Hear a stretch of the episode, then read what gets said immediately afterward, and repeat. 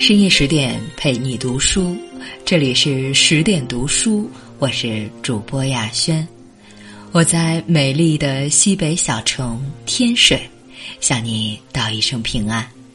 今天要跟各位分享的文章是：这位电视女王用一生告诉我们关于教育的三个真相。作者宋清慈。当你的孩子喋喋不休的在你耳边唠叨。而你刚好有急事儿在忙的时候，你是如何做的？当你孩子的老师三番两次叫你去学校，说你的孩子不遵守纪律，还挑唆其他孩子不听老师的话时，你是如何做的？当你的孩子刚上一年级就已经被几家学校勒令转学，而他却毫无所谓的时候，你是如何做的？我想，无论是哪个父母或老师，遇到这样的孩子，估计都要火冒三丈。好一点的吼两句，脾气差一点的干脆动手打了。八十年前，日本小女孩黑柳彻子就是这样一个不让人省心的小孩子。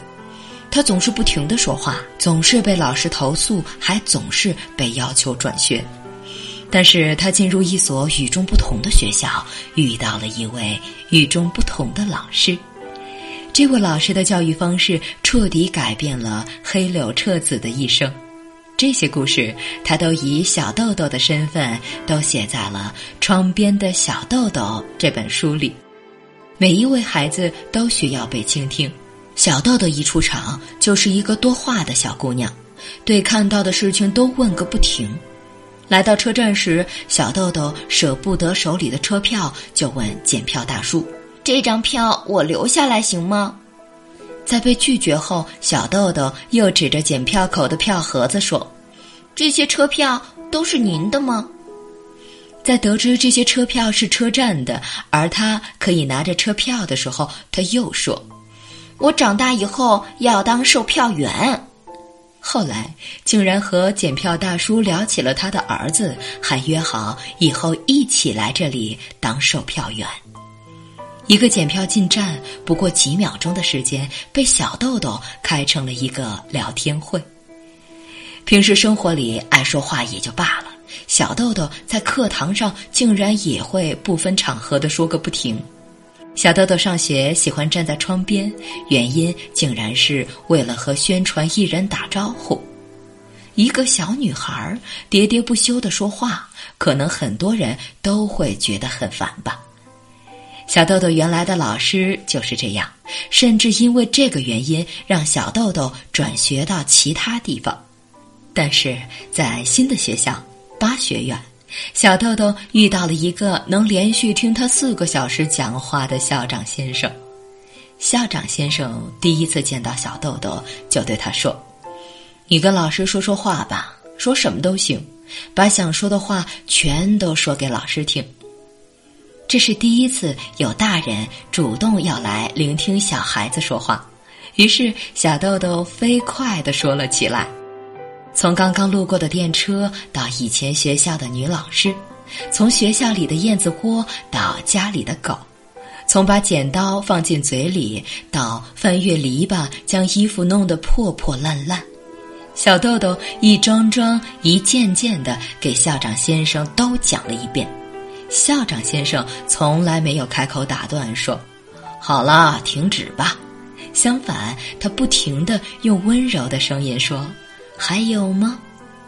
小豆豆这一讲就讲了四个小时，从小豆豆出生到现在，从来没有一个人这么长时间的听他说话。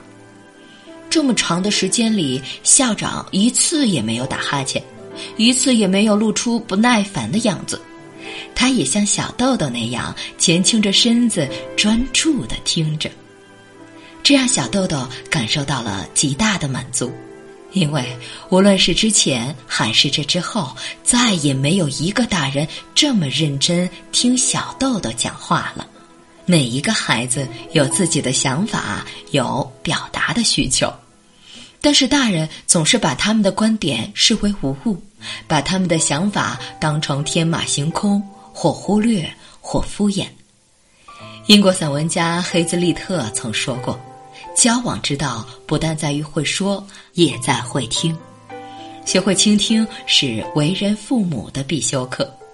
认真倾听的父母，才能真正的理解孩子，而孩子也会在被倾听中变得更优秀。被尊重的孩子才更有自信。巴学园是一所神奇的学校，教室设在电车里，上课的方式也与众不同。和固定课表的学校不同，巴学园的第一节课，老师会将当天的课表上所有的课程以及每一节课所要学习的问题点全部写在黑板上，然后学生们可以从自己喜欢的那门课开始学习，想上什么课都可以。看似乱七八糟的上课方式，实际上却是尊重每一位孩子的天性。每一个孩子都有自己的天性，太多父母将别人家的孩子放在嘴边，将学校里的考试摆在台面，硬生生的折掉了孩子的翅膀。但校长却知道，不违背孩子的天性就是最大的尊重。有一天，小豆豆的钱包不小心弄丢了，这可是小豆豆的心爱之物，缎子质地，有红黄绿色的格子图案。小豆豆到厕所都不舍得放下钱包，可这一次，小豆豆就是将钱包不小心掉进了厕所了。那时候的厕所还是掏取式的，下面是水槽。小豆豆的钱包就是在上厕所的时候一不小心掉进了厕所里了。那怎么办呢？小豆豆做出了一件让所有人都大吃一惊的事情。他去工具房里拿出了一把长长的舀子，来到下水道那里开始掏粪。不知不觉，舀出来的东西已经堆成了一座小山。这时，校长经过了。如果啊是普通的大人，一定揪着孩子的耳朵大骂道：“你这个孩子做什么呢？多脏啊！”但是校长先生没有这样做，他十分平静地问了问小豆豆正在做什么。得知小豆豆在找钱包之后，他就对他说：“弄完之后要把这些都弄回去啊。”然后背着手继续去散步了。那一次，虽然小豆豆没有找到钱包，但他却也非常的满足，因为校长先生对我做的事情没有生气，很信任我，把我当成一位很有人格的人来尊重。冰心说。要让孩子像野花一样自然生长，要尊重儿童的天性和选择。孩子虽小，心眼儿可不小。你的态度，他全看在心里。你无视他，他定会自卑；你正视他，他才会自信。优秀的家长都懂得尊重孩子，保护孩子的自尊心，始终做到一个生命对另一个生命的尊重和信任。唯有如此，才能让孩子健康又自信。独立是孩子最大的底气。你能想象，为了看大巴车进校园，全部学生睡在学校大堂里吗？你能想象小学一年级的学生外出露营吗？这样的行为，可能孩子还没说什么，家长先摆摆手：“不行不行，万一出事了怎么办呢？”“不行不行，孩子那么小，照顾不了自己怎么办？”其实，孩子没有我们想象的那么弱小，只有放开手，才能让孩子自己走向前方。八学园就很重视孩子的独立性教育。一年级暑期到了，校长组织大家一起去露营。虽然都是不大点儿的小孩子，校长也丝毫没有懈怠。考虑到安全问题，这次露营是在礼堂里进行的。校长手把手的教大家如何搭帐篷，然后小朋友就自己搭起帐篷，相互串门。这次小小的锻炼过后，校长带他们去了温泉旅行。出发前，校长对他们嘱咐的只有一句：“准备好了吗？我们要坐火车，还要坐船，千万不要迷路啊！出门在外，注意安全，比什么都重要。”在这次温泉旅行中，小朋友们接触到了真正的生活，开始独当一面。他们需要轮流去菜场购买晚餐的食材，需要处理与陌生人的关系，需要解决遇到的每一个问题。每一个孩子的能力就在一次次的实践中不断的得到了提升。教育家弗兰克·克拉克曾说：“家长可以传授给孩子最重要的一课是如何离开父母独立生存。”每个孩子最终都要离开父母独立飞翔，他们不可能一辈子依靠父母。父母只有学会放手，才能让孩子找到梦想的远方。有远见的父母都知道，独立才是孩子一生最强的软实力。每一个孩子本身已是完美。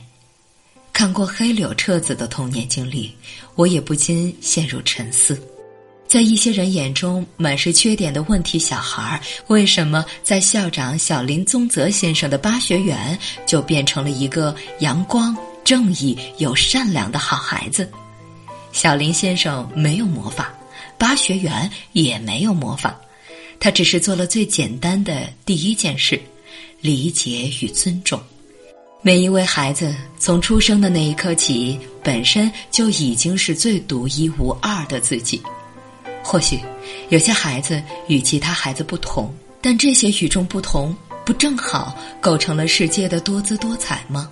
让黑柳彻子在长大成人后，获得了巨大的成就，成为了联合国的儿童亲善大使。